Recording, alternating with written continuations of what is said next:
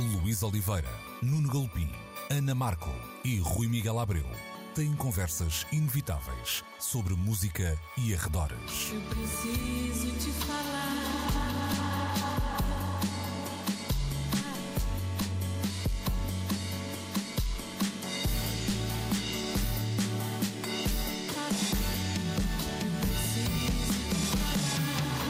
Agora na Antena 3. Precisamos de falar. Muito bom dia, sejam bem-vindos a mais uma edição de Precisamos de Falar na Antena 3, sempre aos domingos, entre as 11 e o meio-dia. Comigo, Luís Oliveira, também com a Ana Markel, o Rui Miguel Abreu e o Nuno Gilpim, para o Rui não ficar para o último desta, desta vez, queixa-se muito. Sejam bem-vindos. Uh, então, vamos começar com uma notícia triste que nos chegou no final desta semana, deixou-nos aos 84 anos de idade. Jô Soares é uma das hum, figuras maiores da cultura popular um, brasileira. Eu passava pela sua página no Twitter e acho que um, a assinatura da página diz muito do que conhecíamos da personagem. Eu torço pela felicidade dos outros, gente feliz não enche o saco. Escrevi então uh, Jô Soares. Sabe as palavras. É verdade, é o que hum, Cresceu, nasceu e cresceu na classe média alta brasileira, teve até a oportunidade de um, estudar um, fora, no estrangeiro, fora do seu país, o um, Brasil. Queria ser diplomata em uh, criança e depois teve uma carreira que muitos de nós assistimos, uh, via televisão sobretudo, mas que passou também pelo teatro, pelo cinema e até pela uh, música. Ana, era muito difícil não simpatizar com uh, uh, Jô Soares e, e, e, era difícil até, hum, como é que eu ia dizer, há, há, há, quem goste de Jô o entrevistador, há quem goste de Jô o humorista. humorista, Jô o ator.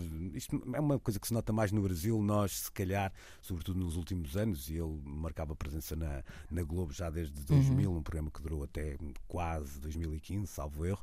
Um, como é que tu olhavas para o, para o outro lado do Atlântico e vias aquela figura simpática sentada no sofá um, a apresentar um, toda a gente que era alguém no Brasil? É, é? verdade, uh, incluindo Ricardo Araújo Pereira, estou-me a lembrar.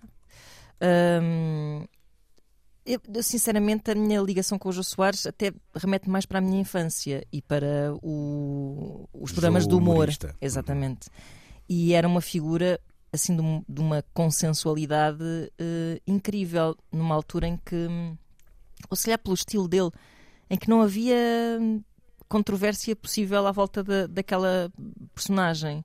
Uh, eu até estava, quando soube a notícia da, da morte dele, estava a ver o, o comunicado que fez a ex-mulher dele, Flávia Pedras, e estava a pensar, deu-me vontade de chorar, sinceramente, porque. Aliás, podia-se dizer tipo, olha, ex-mulher, se calhar vai dizer tipo, ainda bem, mais, uhum. devia ter ido mais cedo. Uh, não, mas ela até, até o, se dirige a ele com os petinons que lhe chamava uhum. um, há uma entrevista na sua do, intimidade. Há uma entrevista do Jô Soares dada há algum tempo à Rolling Stone brasileira que ele dizia que teve um divórcio que correu bem. Pois, sem dúvida. Olha que há poucas pessoas que se podem orgulhar disso e isso é sinal assim de uma enorme inteligência emocional. E, e a Flávia Pedras faz questão também de dizer que é uma morte que deve ser Hum, quer dizer, não é uma morte, é uma vida que deve ser celebrada uhum. com, com copos e, e alegria. Uh, o Jô Soares era assim um bocado um imortal para mim. Claro que quando penso que se perde uma figura tão presente nas nossas vidas e, e eu acho que aqui em Portugal quase como se fosse português, é verdade, não é? é tenho, tenho muito essa sensação, ou seja, no meu imaginário uh, do, do meu passado, onde convive, sei lá, Ivone Silva e o Jô Soares, uhum. como se tivessem mais ou menos o mesmo papel uh, na minha formação também humorística, de certa forma. E, e eu acho que. Hum, acho, acho que ele, como, como entrevistador, nem era de facto a vertente que eu preferia. Uh, se calhar porque ele também, não sei, nos últimos tempos tenho, tenho a ideia dele estar já assim um bocadinho mais. Uh, uh, amolecido, hum. se calhar pela idade. Estavas a evitar o xexé, não era? Sim, mas não era. Xexé não estava, uh, mas estava assim um bocadinho mais molinho. Mas quando, não, okay, okay. quando, se, quando se perde também uma, uma figura destas que está no ativo durante tanto tempo e que efetivamente morre não, não é uma daquelas perdas que a gente lamenta no sentido de tão novo. Claro. Uh, mas todas estas mortes desta geração que agora está nos 80 significam para, para a nossa geração também uma espécie de um fim de uma era Uhum. e de uma espécie de. Porque numa espécie de nosso subconsciente, uh, Jô Soares teria sempre. Ah, tem para aí 60, não é? Tem para aí Por acaso é 60, tem para aí 60 e passam 30 anos com ele. É, mas é- 60 há anos, muito não é? essa sensação, não é? Mas pronto, também porque quando os teus heróis da infância parecem sempre muito mais velhos do que Uhum. são na, na realidade. Ah, mas, hum, mas é isso, acho que é, é, é mais um símbolo de como nós, nós agora, nos nossos 30, 40, 50, somos os responsáveis pela, hum, por dar continuidade a um legado destas figuras que, que, eu, que eu penso sempre que, que te- que tendem, se calhar, a, a desaparecer no, no excesso de, de estímulo e informação. Ou seja, esta, esta, esta ligação a estas memórias e, a uma figura que lá está, não sendo eh, portuguesa, também é. hum, fica mais difícil de, de registar. Eu estava a tecer este raciocínio, isto não tem diretamente a ver com o Jô Soares, mas estava hum, a falar nas manhãs da 3 com o António Costa Santos sobre o facto de o- os filmes dos anos 30 e 40 do cinema português agora só os podes ver, podes vê-los no RTP Play, obviamente, que é ótimo, Um, e na RTP Memória às vezes passam Canção de Lisboa, Pai Tirana, etc. Uh, e nos canais normais generalistas já só vês os remakes desses filmes. E eu penso muito que isto tem a ver com de facto haver um divórcio de, de, de formas artísticas que, que, que de facto tiveram o seu tempo, mas que parece que já não consegues convencer. Se calhar um miúdo hoje em dia a parar para ver um filme a preto e branco, é tão simples quanto isto, não é? E, e com um ritmo eh, muito diferente do ritmo de hoje. Portanto, a perda de figuras como o Jô Soares também significa um bocado estarmos. Temos nós agora eh, em mãos eh, a responsabilidade de fazer com que se perpetue a memória da, da sua relevância. Deixa eu deixar aqui essa, essa lembrança que tem, que tem a ver com, com, com essa entrevista de fundo na altura da, da Rolling Stone. Para começar, a casa de Jô Soares, que era assim uma coisa, algures entre o. ah, vá lá, a arquitetura mais futurista e, e ao mesmo tempo uma casa de uma criança, com, Uhum. ainda com uma espécie de um, de um elevador muito estilizado para subir e para descer, uma, uma série de, ah, de pormenores ainda ah, infantis no, no bom sentido. E depois uma, uma parte da entrevista muito tocante e que tinha a ver com o filho, filho que morreu em 2014, Verdade. que sofria de autismo e que hum, tinha uma paixão incrível pela rádio, ao ponto de ele ter uma rádio montada em casa Uhum. e em que fazia rádio sozinho durante horas a fio. Um, e, e durante muito tempo ele era tão colado na rádio que era capaz de antecipar tudo o que ia acontecer, portanto, tal era também a maneira como as rádios eram formatadas. Uhum, ele sabia uhum. quando é que o animador ia falar, quando é que ia entrar o jingle daqui e da lá. e, e o Jô Soares contava uma, uma história inacreditável eh, de uma ceia de Natal em que o filho se levantava e disse: Agora tenho que ir fazer o meu programa de, de rádio. E o pai dizia: Mas filho, hoje não, não vais ter ninguém a ouvir. E ele dizia: E se tiver? Eh, e levantou-se e foi fazer o, o, o seu programa. Nuno, há, há aqui um lado, eu comecei por aí, há um lado consensual na figura de Jô Soares e a pa- palavra consenso é às vezes hum, perigosa, não é? Eh, mas neste caso, hum, eu acho que se calhar também nos vamos desabituar a celebrar pessoas tão consensuais como o, o Jô Soares. Quando eu digo aqui consensual, é quase um lado meio classless, não é? Sem classes, não sem classe, mas sem classes, de, de alguma forma. E acho que isso tudo, se calhar, tem a ver também com uma outra dimensão muito importante, que é a própria história do relacionamento do humor brasileiro e do João Soares, em particular, com a própria eh, evolução da política brasileira. O João Soares, eh, é claro que eh, começa a fazer televisão e comédia antes da ditadura militar. De resto, é curioso, sabem como é que se chamava o primeiro programa no qual ele participou, na TV Record? Praça da Alegria. Não era o das manhãs- da RTP. Mas o, o programa-chave eh, que revoluciona o humor brasileiro e antes do Viva o Gordo é o Planeta dos Homens, que é um planeta que surge na reta final dos anos 70. Creio que para muitos de nós terá sido o primeiro contacto que vivemos, não só com o Jô Soares, mas com, por exemplo, o Agilde Ribeiro.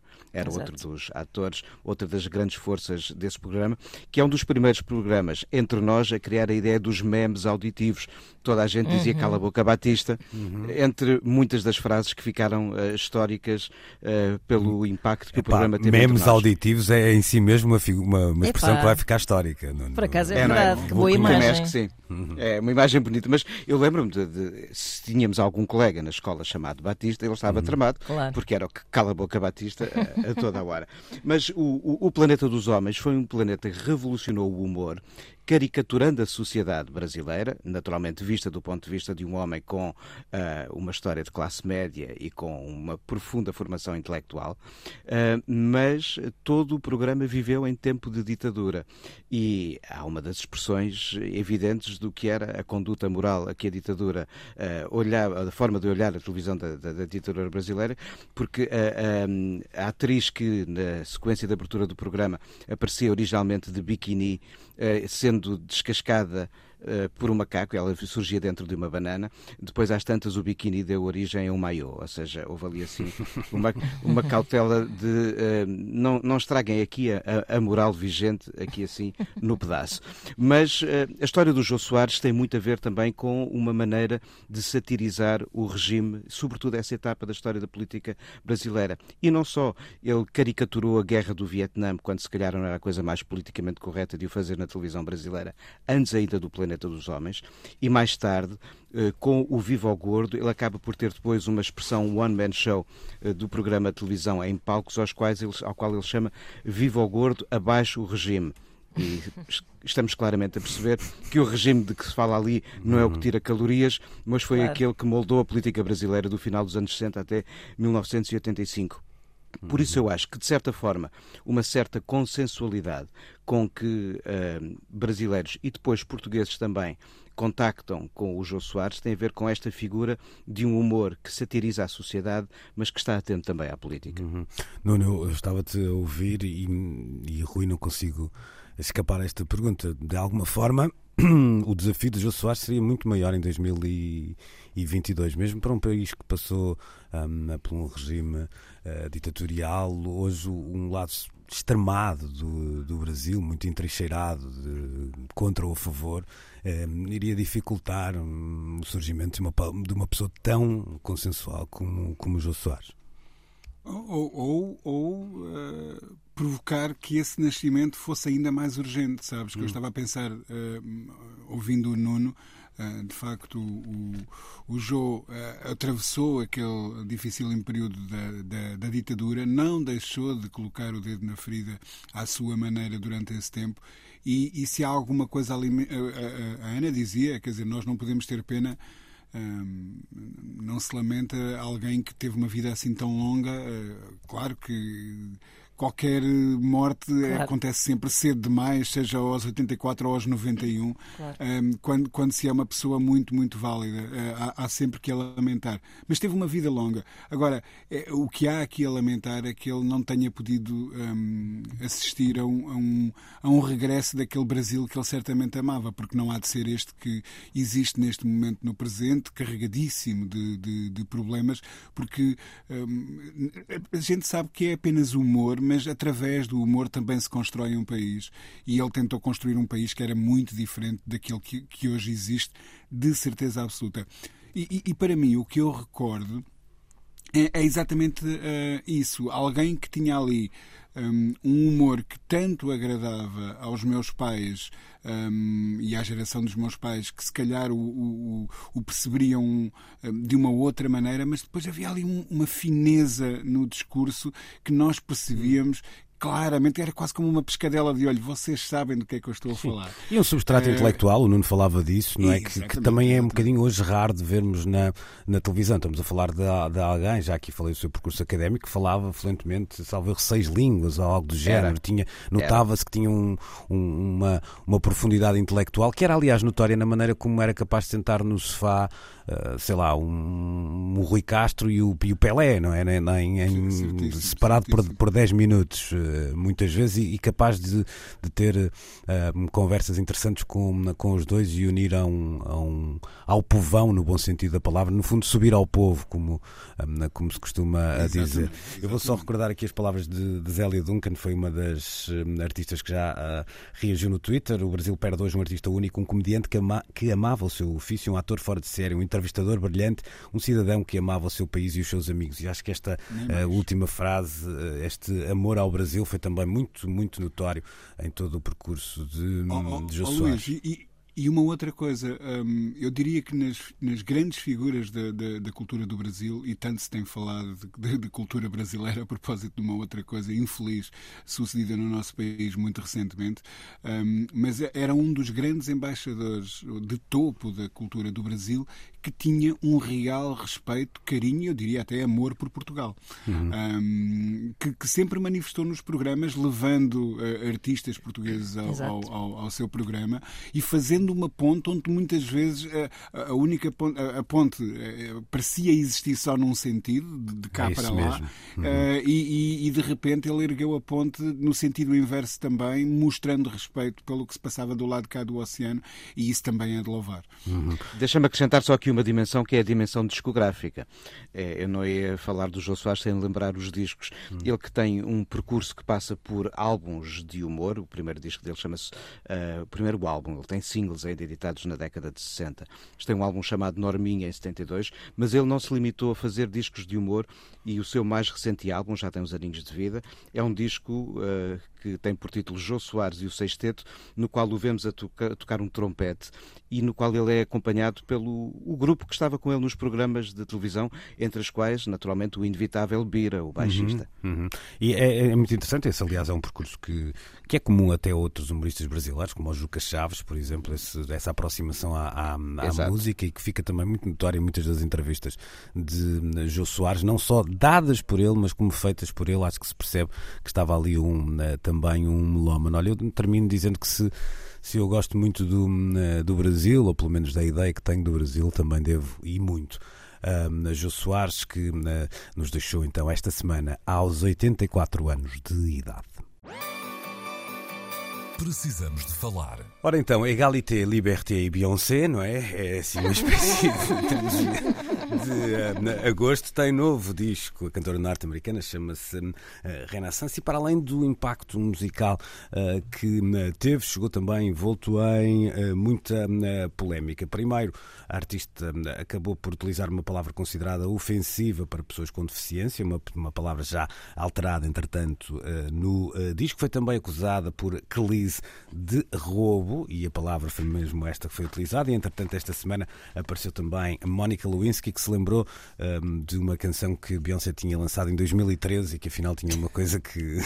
que... Hum, Lembrei-me agora. Lembrei-me agora, exatamente. Bom, uh, entre aqui o essencial e o acessório, já, já lá vamos. Uh, não, me parece, quer dizer, todas estas, um, todas estas ondas de choque provocadas pelo lançamento de, de, de Beyoncé para mim, estão longe de ser um, um, É claro que há sempre aquela ideia de falem bem ou falem mal, mas falem.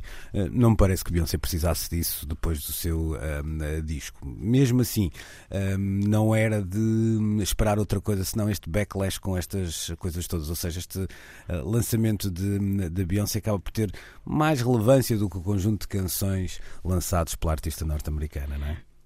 O que é triste perante um disco onde ela faz algo, não diria como os Monty Python, completamente diferente do que tinha feito até agora, mas é dos álbuns onde ela se destaca mais daquele tronco estrutural em que grande parte da sua discografia tinha sido feita até agora.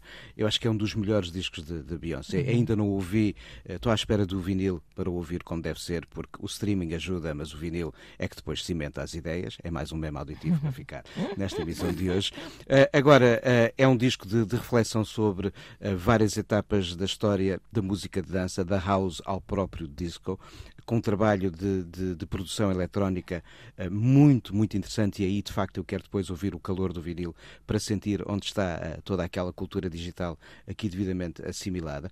Agora, eu acho que uma figura como a de Beyoncé, com a dimensão de popularidade que tem e a dimensão política que foi conquistando ao longo dos tempos, será sempre, e na Terra, planeta dividido em que hoje vivemos, uma fonte mais de controvérsias do que às vezes de focagem do discurso onde as coisas naquele momento se calhar fazem mais sentido. No fundo, acho que foi o que aconteceu em volta deste álbum. Um, acho que é um disco sobre o qual vamos falar durante muito tempo. Também, também tenho essa, uhum. essa impressão.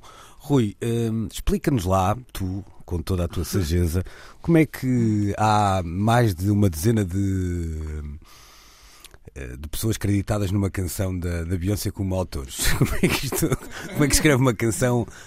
Não é então, a, a 10 um, mãos, é um, 20, não é? Não, mas é simples. Há um que faz os rés, outro faz os lás. Faz, não é? E há uns que estão lá só a dizer tipo, uhum, gosto assim. Uhum. ah, mas isso é algo que nós vemos muitas vezes por aí, não é? Os que fazem uhum, enquanto outros trabalham. Ah, não era para dizer. Não, estou, estou... Ui! Oh, oh, Luís, eh, nos, nos, tempos, nos tempos em que eu uh, fui à R na Valentim de Carvalho, passei incontáveis horas um, em estúdio a ver uh, artistas e bandas a criarem. Uh, e era comum, um, num impasse de um arranjo qualquer, alguém dizer: Epá, eu não estou aqui satisfeito com esta volta, o que é que vocês acham? acham? E, e eu próprio cheguei a dar dicas uh, para mudar palavras em, em, em canções, por exemplo, uh, e, e, havia sempre alguém que dizia: Porquê é que não experimentas assim? o que acontece é que todas as pessoas que no estúdio dizem à Beyoncé porque é que não experimentam assim são creditadas. Uhum.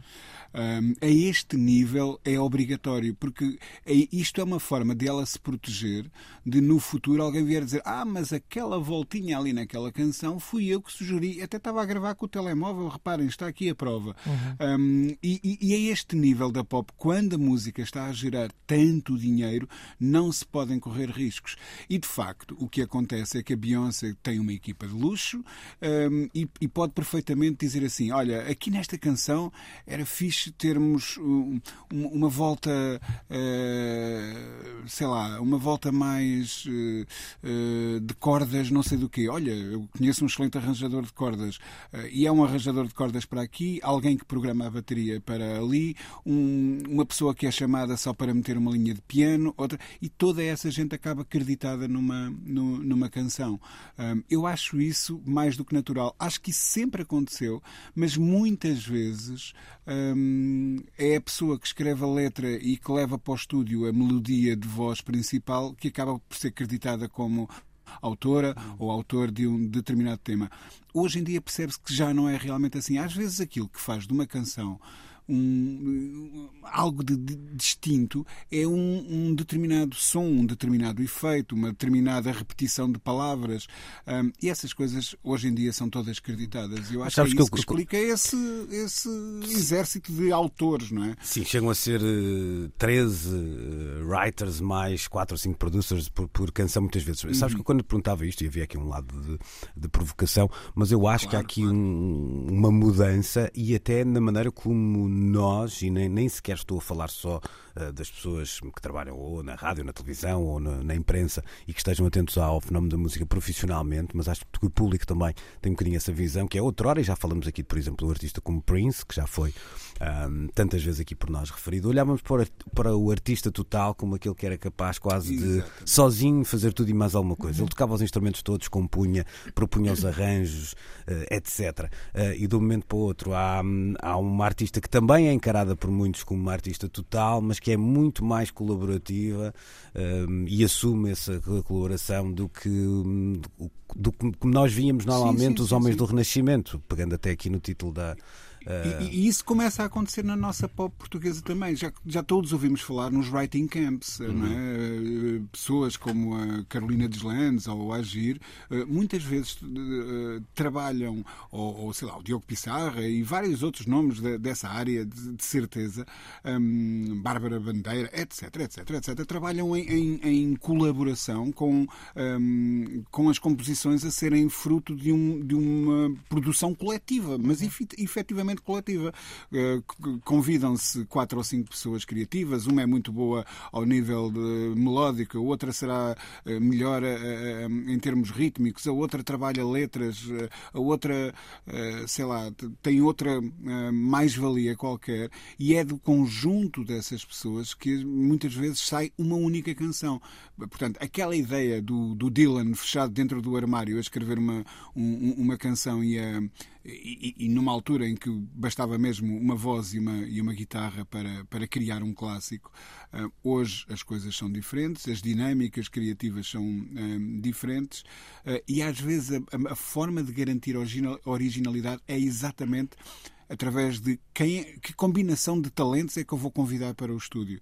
Uh, porque se for só uma pessoa, se calhar acaba por cair em alguma fórmula e, e tra trazendo para, para o estúdio, às vezes, um, ah, nomes invulgares, conseguem-se também resultados invulgares. Uhum. E, e, nós temos visto isso nos discos da Beyoncé. Tipo, de repente, sei lá, o Jack White a colaborar uhum. com a Beyoncé. Sim, não, é, sim, sim, não, não, não, é uma coisa assim vulgar, mas e por não ser vulgar, gera um, uh, resultados originais. E acho que é disso que ela anda em busca. Uhum.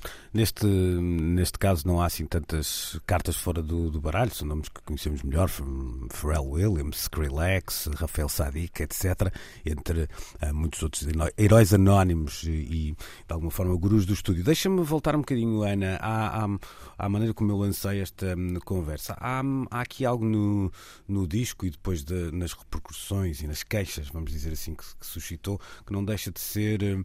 Um, quase, como é que eu ia dizer, um, o oposto de uma coisa de outra. A, a, defesa, a defesa não, mas o, o, texto de lançamento do disco e até muitas das letras, isso é notório, uh, há uma um, celebração, é certo, uma celebração até da cultura de clube, etc., que passa pela, pelo, uma revisitação de, de, muita da música house norte-americana, uhum. muita dela feita até uh, por negros, seja em Detroit, seja em Chicago. Há também o um olhar para uma espécie de safe haven, uh, que eram exatamente os clubes, o sítio onde o hedonismo uh, tinha um, porta aberta, uhum. e também a igreja que aparece no disco citada dessa forma, um sítio onde também as mulheres negras poderiam sentir-se seguras, etc. E depois este, um, esse mesmo disco que, que apresenta esse testamento dessa forma, vamos dizer assim, acaba por ser atacado.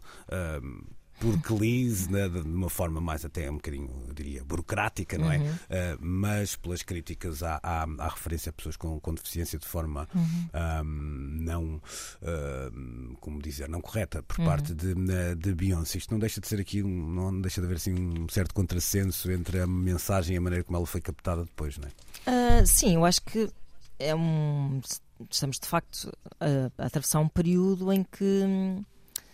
Uh, não basta ser, tens de parecer. Hum. O problema será um bocadinho o contrário, não é? Vamos chegar a uma altura em Sim, que mas... vamos ter todos muito que parecer, mesmo que depois já ninguém seja. Pronto, eu acho que no caso de Beyoncé, ela tem tudo do lado dela, as suas causas, o seu coração está no sítio certo, mas isso não é suficiente. Eu. Uh, as pessoas são muito críticas em relação a estas uh, minudências da linguagem, mas eu pronto, eu acho que estamos a passar por uma fase que é preciso passar-se para que depois deixem de ser minudências e estejam completamente diluídas no nosso discurso. Um, esta questão, uh, a Beyoncé está a usar uma expressão que é um bocado como nós dizermos aqui, ou termos passado anos e anos a dizer uh, tu és um grande atrasado mental, ou enfim, expressões análogas que nós usávamos de uma forma coloquial, um, sem qualquer tipo de intenção, sem, sem que no nosso coração estejamos efetivamente a falar sobre problemas mentais, estamos só a, a ofender gratuitamente, ou seja o que for, pronto. Isto ainda são erros em que incorremos, porque se calhar ao sabor da pena, uh, Beyoncé ou quem escreveu a letra, por acaso não me lembro não sei quem é que está efetivamente acreditada, mas creio que seja a própria Beyoncé. Um, aquilo terá saído na altura, fica bem na métrica, é uma palavra forte, uma palavra, uma palavra de facto usada muito sem, sem a sua uh, leitura, interpretação literal, pronto. Uh, mas eu acho, para já acho um exemplo muito espetacular que uma pessoa com a dimensão de Beyoncé e com a consciência de que é importante o seu discurso para uma série de minorias, é importante o seu discurso para as mulheres, um, que tenha este gesto de, e, e fácil e rápido, de dar resposta Uh, mudando a letra da, da canção. Ela não disse tipo, agora já não se pode dizer nada. Ela podia ter tido essa atitude e não teve, não é? E eu acho que isto é sinceramente de louvar, porque isto ela ficou chateada, deu-lhe muito trabalho, fez uma grande diferença na canção. A canção ficou desvirtuada pela mudança daquela Teve palavra. Teve cancelar um jantar para ir voltar ao Exato. Exato. Uh, medindo, uh, tu podes pensar nisto que é tipo, ah, Beyoncé está a vergar-se para ir ao encontro deste, destas pessoas que. Pá, mas eu acho que é um gesto hum, interessante, porque ela, se pensar assim, pá, se houver uma pessoa no mundo que fique magoada pelas minhas palavras, se calhar vale a pena tentar não magoar essa pessoa. E... Não, e o contrário, e se houver, uh, se toda a gente perceber que até uh, Exato, as estrelas com gigantes efeito, claro, mudam claro, de atitude, exatamente. então se calhar outras poderão fazer o mesmo. Claro, claro. Não me parece que isto traga consequências assim super nocivas para a criação artística. É só um, é só um, um, um reset uh, de, de, de, de, certas, de certas bengalas linguísticas ou em que nos apoiamos sem nos apercebermos é. e que pode ser repensado. Ainda bem que estamos a ter a oportunidade de repensar como nunca é. foi repensado, na verdade.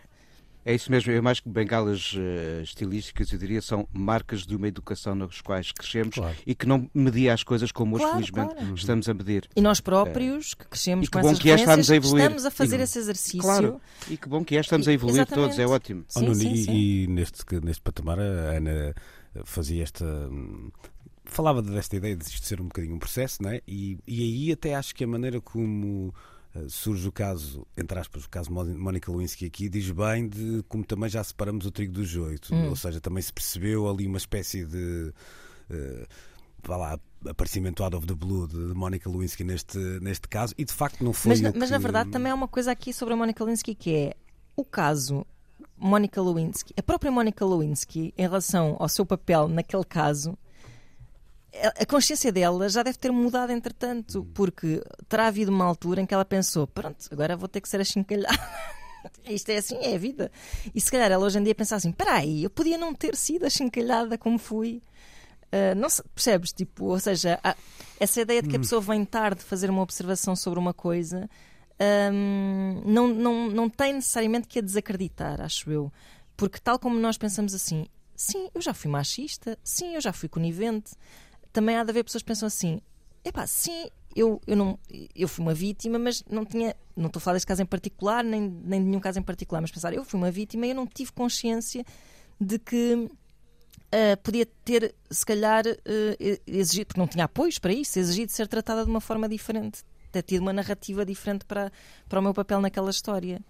Portanto, também acho que. Claro que haverá pessoas que cavalgam oportunisticamente estas questões, mas. Nem era só isso que estava a dizer. Ok.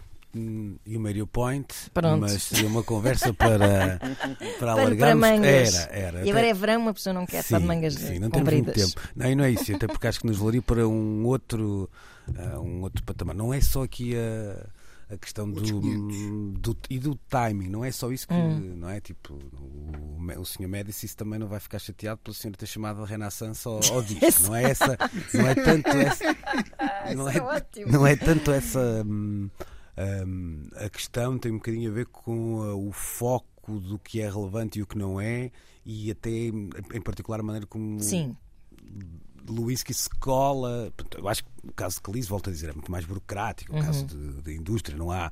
São questões prementes e, e o Rui começou por, por a filmar, Sim, a sim, sim, falar delas e muito bem, mas não tem um impacto tão.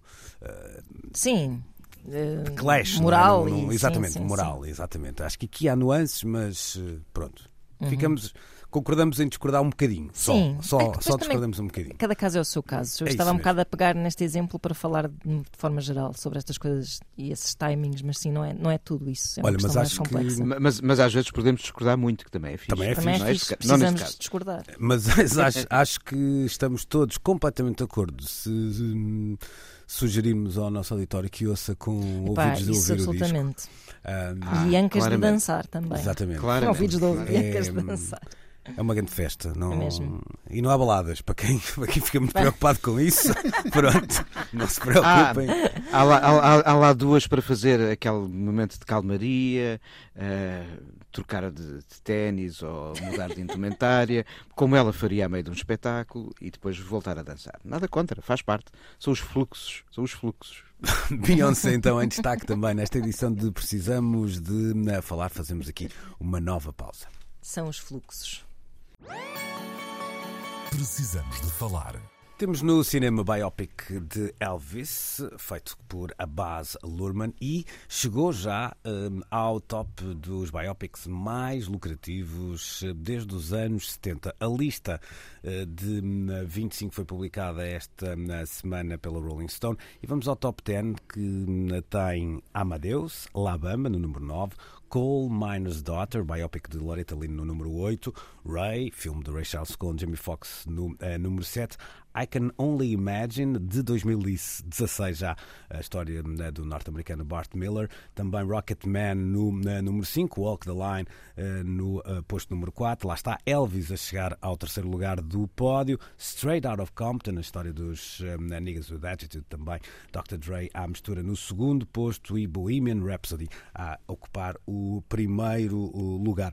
Eh, a primeira coisa que me despertou assim interesse, Nuno, foi uma hum, eh, notória eh, aproximação temporal dos filmes mais lucrativos. Hum, isto terá uma, uma a, a explicação poderá ser mais complexa do que hoje os filmes sobre músicos eh, atraem mais público, terá mais alguma coisa eh, na manga.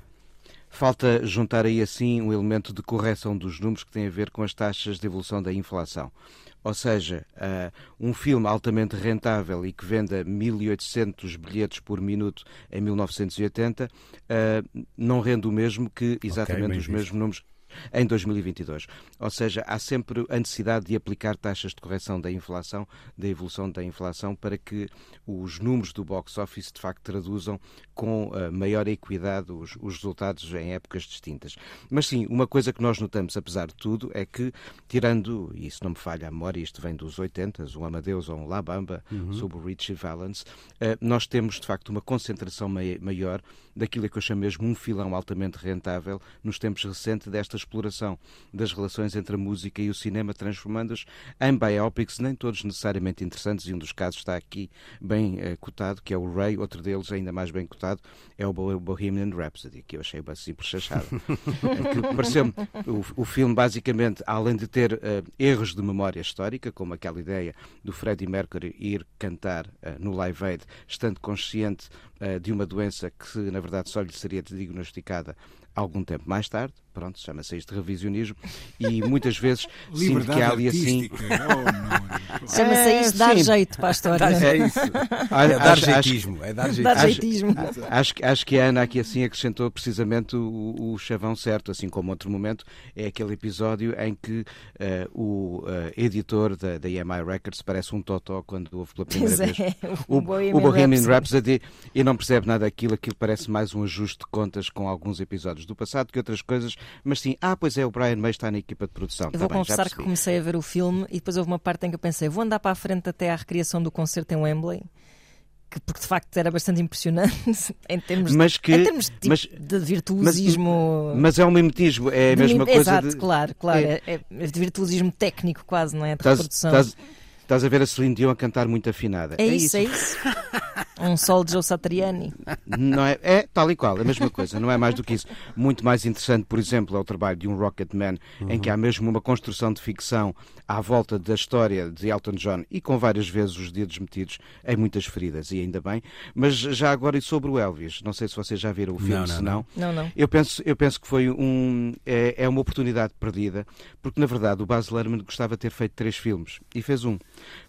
Porque ele podia ter feito ali, estão ali três filmes. Um, claramente, tem a ver com a ideia do jovem branco que cresce dentro de uma cultura dominada por uma população negra, assimila-a, compreende-a e depois eh, rouba-a para a sua música. E, e nós tínhamos aí um filme incrível para ser contado, sobretudo o da paixão e com que ele eh, lida com algumas das suas, das suas raízes e como ele, eh, de, de facto, apreende muita da cultura que está à sua volta no sul da América dos anos anos 40 e, e 50.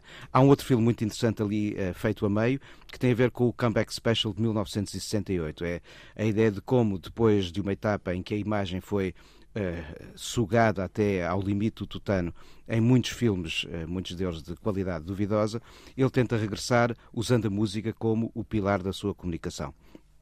Esse é um belo momento do filme.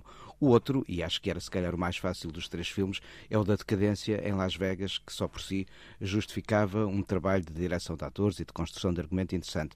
Não é que o Elvis seja mau, mas acho que uh, se dilui nestes três filmes e quer fazer aquilo que muitas vezes os biopics querem, que é contar a história toda ah, do. Isso é que é o problema sempre tal e qual. E, por exemplo, o Love Mas and Mercy. um artigo está... da Wikipédia.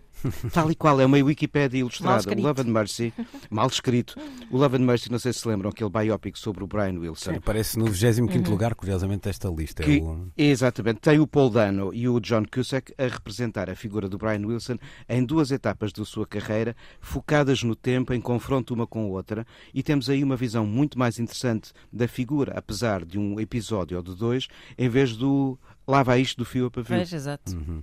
Mas não que o Elvis seja desinteressante de todo. Sendo que até é um preferia trabalho. que ficassem, o filme ficasse só com o Paul Dano, com a parte do Paul Dano. Ficava, é, eu, gostava eu, mais. Eu gostei, eu, eu, gostei do confronto entre os dois, mas percebo e também não me importaria de, de o ver. Agora, o, o, Elvis, o que tem de absolutamente brilhante é, além de uma direção artística notável, e, e está bem filmado, o Baz Luhrmann sabe fazer telediscos de hora e meia muito bem, mas uh, tem um trabalho de, de criação de banda sonora notável, no qual uh, a equipa que trabalhou com o Baz Luhrmann procurou partir das canções do Elvis e pô-las em diálogo com as muitas descendências possíveis da música dele, que vão do, do, do, do country atual ao hip hop. Isso o Baz Luhrmann é, é, sempre bom a fazer Aí esses é pontos. Ou seja, Rouge. Às vezes aquela coisa, ai, não, não, li o livro, vi o filme. Com o Baz Luhrmann é, não vi o filme, ouvi o disco. Pois é, pois é.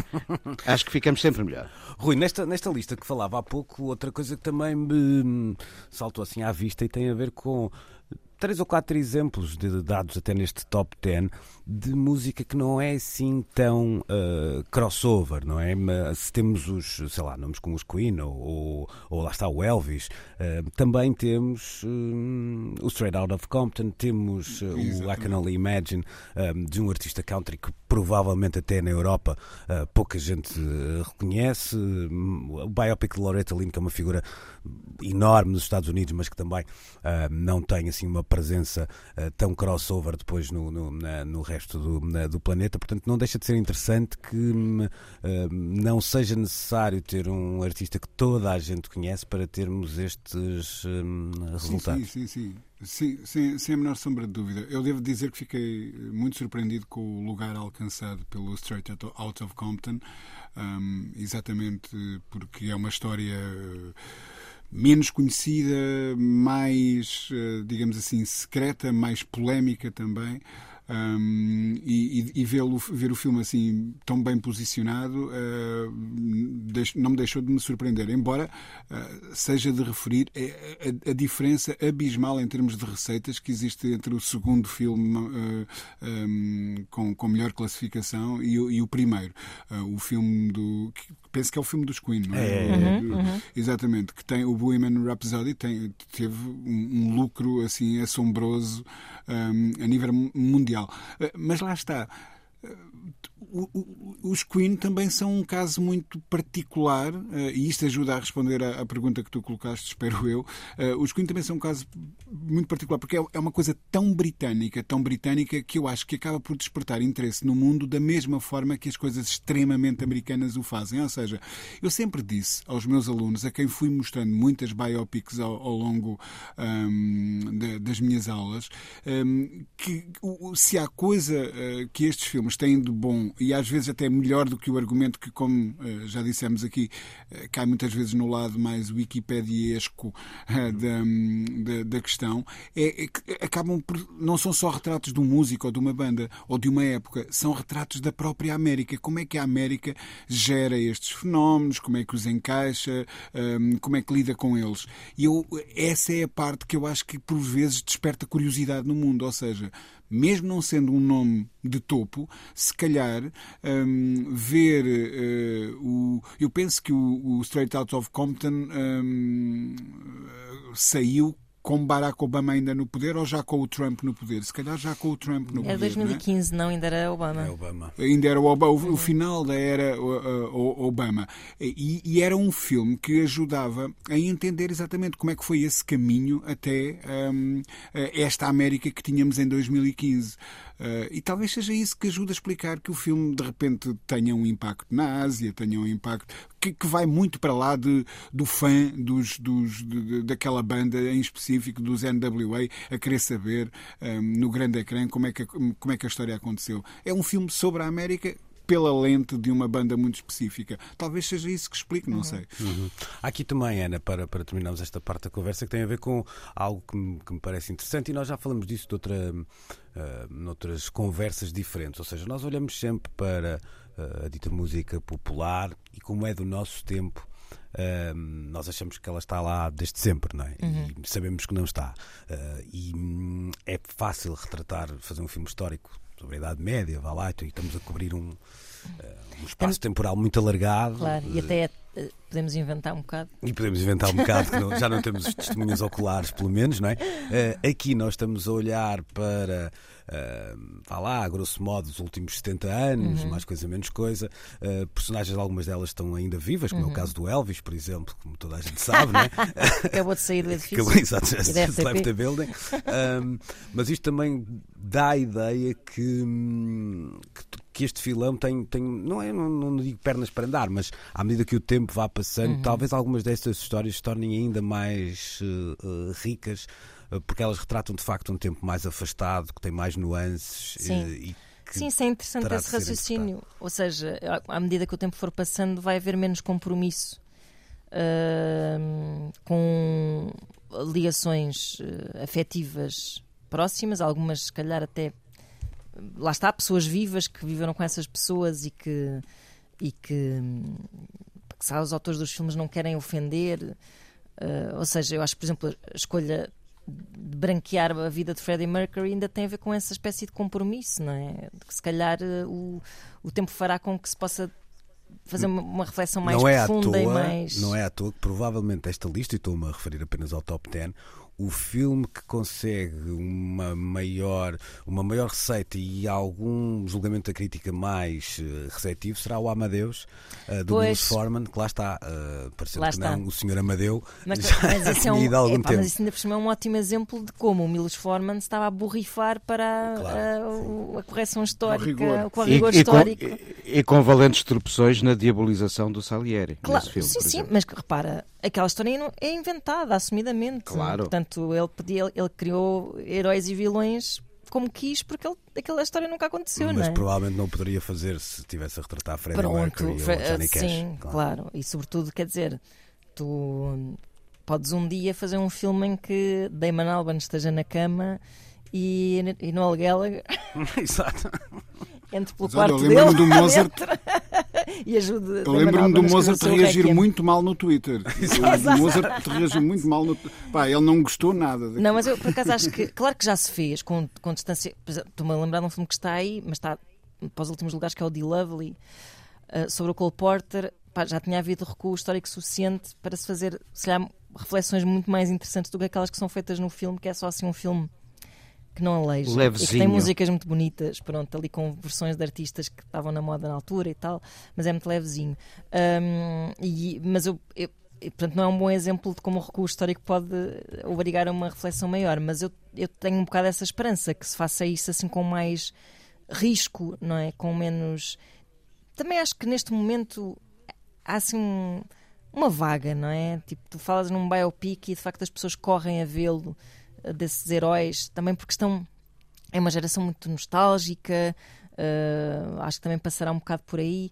Portanto, acho que sim, acho que deixe-se é- passar algum tempo, deixe-se passar algum, algum attachment não é? emocional em relação aos objetos artísticos para se fazer uma coisa mais relevante. E estas figuras, à medida que nos fomos aproximando do tal mundo um, global, tinham vidas que nos eram familiares, pelo menos alguns episódios. Portanto, há sempre um, uh, uma, uma. Tu estás à espera de ver algumas coisas porque as presen presenciaste, ou nas uhum. revistas, ou no, nas notícias, etc. E é, é interessante perceber que, mesmo algumas figuras muito relevantes do século XX, eh, não tinham vidas públicas tão uh, conhecidas. Portanto, esse, essa aproximação Uhum. acaba Claro, sempre claro. também toldar um bocadinho a Claro. maneira como nós uh, vemos estes uh, filmes. Voltamos a fazer um filme.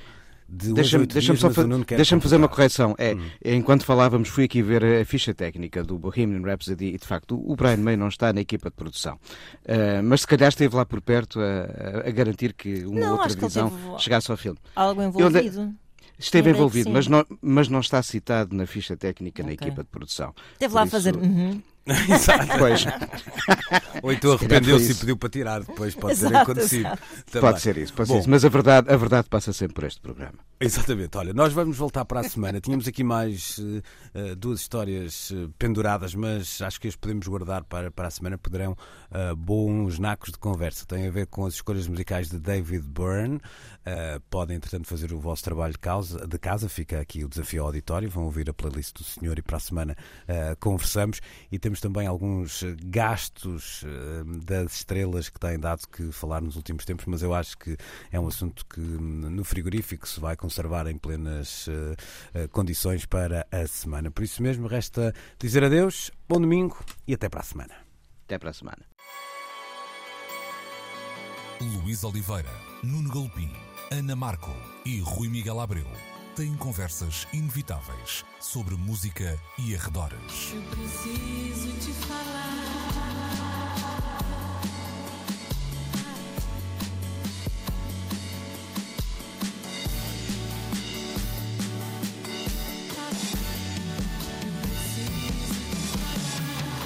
Agora na Antena 3.